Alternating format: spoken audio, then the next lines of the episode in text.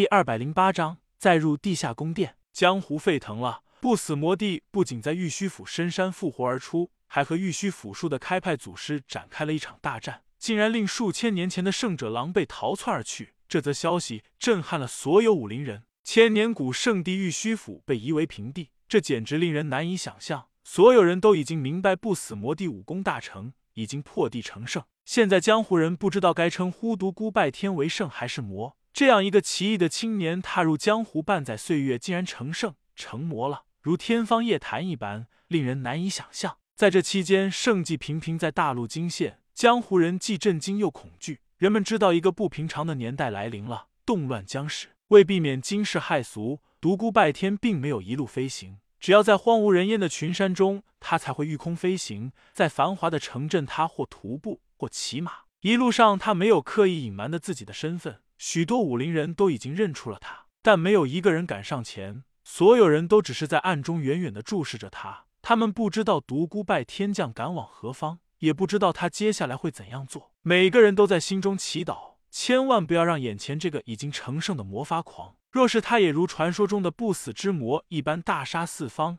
亵渎武林，那将是一场灾难性的浩劫。武林史上最为黑暗的年代将会重现，这是每一个人都不愿意看到的。在路过清风帝国的通州城时，独孤拜天停了下来。在这里，他感觉到了强烈的能量波动，无数个绝世强者的气息向他冲来，他感觉震惊无比。地下宫殿，一定是地下宫殿中的绝世强者。当初他和轩轩夜探地下宫殿的种种经历，至今令他记忆犹新。他忘不了里面那恐怖的波动，忘不了那传递到脑海中的淡淡哀伤情绪。那里令他迷茫，令他恐惧。似乎有着和他血肉相连的东西。当初在那里，他曾经有过一种错觉，似乎他自己也被封印在里面。这令他百思不得其解，不明白这个恐怖的地下宫殿到底是一样什么样的所在。不过有一点可以肯定，这里封印的绝世高手的修为要远远高于天魔古影魔洞中的魔教那些历代被封印的高手。这里的高手似乎已经被封印了数万年，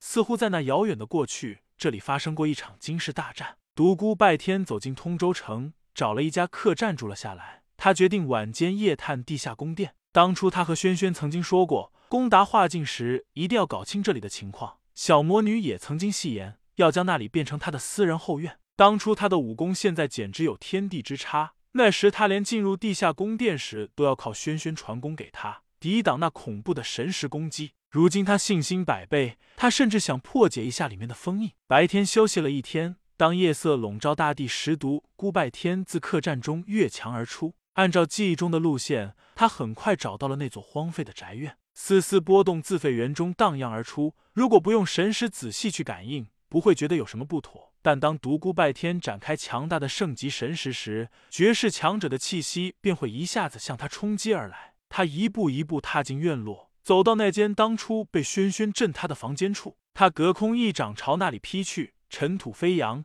地面露出一个大坑，坑底铺着一层青石砖，一看就是年代久远的古物。独孤拜天将石砖被掀开，下面露出一个类似门把手的铁环。他使劲一拉铁环，轰的一声，地上裂开一条大缝，露出一个黑洞洞的地道口，散发着阴森恐怖的气息，仿若是吞噬一切生命的地狱入口。过了好长时间，待地洞内和外界空气流通的差不多时，独孤拜天才跳了进去。当初轩轩以剑不断的插入石壁，缓解下坠之势。如今独孤拜天破地成圣，直接踏空而下，自空中飞落三十丈高度后，独孤拜天落在了地面上。当一着地的刹那，他感应到了一股异样的气息，数十股精神能量的波动向他涌来，其中有一股毁灭气息最为强大，令人感到恐惧，令人感到战栗。那是一股滔天的恨意，那股恨意仿佛要将天撕破，要将地扯裂。要将一切有生命的东西毁灭。独孤拜天大惊失色。当初他来这里时，就曾感到过这股强大的力量。如今他已经成圣，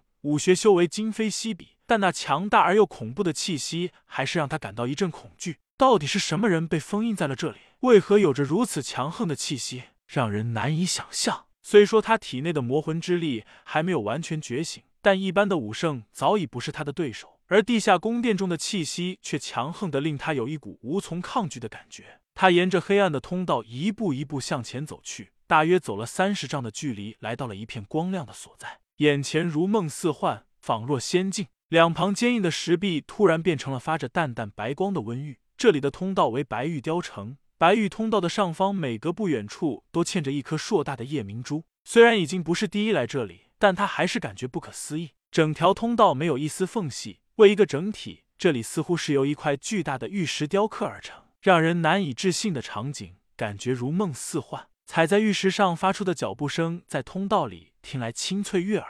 途中经过数个浴室，里面桌椅、床铺，一切的一切都是白玉雕成的。厨房更是夸张，连锅碗瓢盆居然都是玉做的。这里除白玉和夜明珠外，根本找不到一件其他物件。很明显，这里曾经有人住过。是谁有这么大的手笔呢？难以理解。走着走着，通道的前方又出现一个浴室。这个浴室有些特别。浴室的门明显比其他的浴室门多了一些雕刻，一幅百鸟朝凤图雕刻的栩栩如生，图中的凤凰仿若展翅欲飞出一般。门的上方雕刻着三个古篆“藏宝斋”。当初独孤拜天和轩轩费尽力气也没有打开这个藏宝斋处的玉石门，如今故地重游，他想立刻破解这里的封印，看看里面到底有何宝物。独孤拜天记得当初石门上封印的力量，曾帮助过他和轩轩击退了地下宫殿中那最为强大的恐怖波动。他双手按在玉石门之上，闭上眼睛，用心去感应，想看看是否还能够找到当日的感觉。地下宫殿中那股强大恐怖的波动依旧侵袭着他，但早已不能奈何今日的独孤拜天。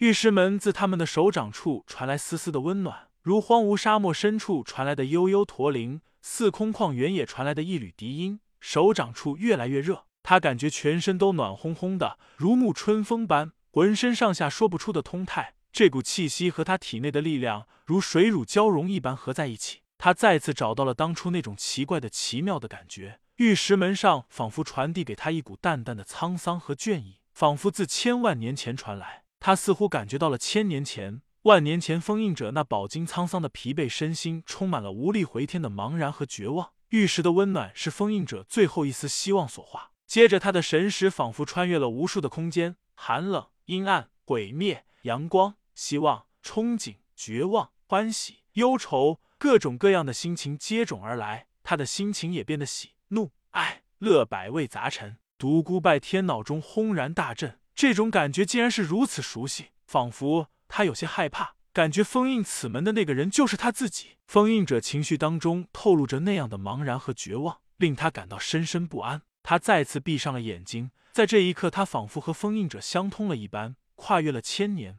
万年，最后八条身影出现在他的眼前，每个人都是怀着无比沉重的心情封印此门后黯然离去。独孤拜天知道，他看到了千年万年前的一刹那，这里曾经来过八个人。每个人从里面出来之后，都又为此门重新加上了封印。八个人，八世，难道难道真的是我的前八世？独孤拜天心中大震，这是第九世，我又来了。这时他脑中忽然好像多了些什么，他喃喃道：“真的是前八世，魔天、惊天、灭天、乱天、落天、傲天、啸天、战天，都曾经来过这里。八个我来过这里。”独孤拜天慢慢恢复了平静。他双掌再次贴在了玉石门上，知道是曾经的自己封印的此门，他不必费力气破解封印了。他知道几种方法可以化解过去的封印。他调动全身功力，一遍又一遍的在体内运行，直到他感觉内力汹涌澎湃，将要一体而出时，他将体内的力量自双手引导向了玉石门。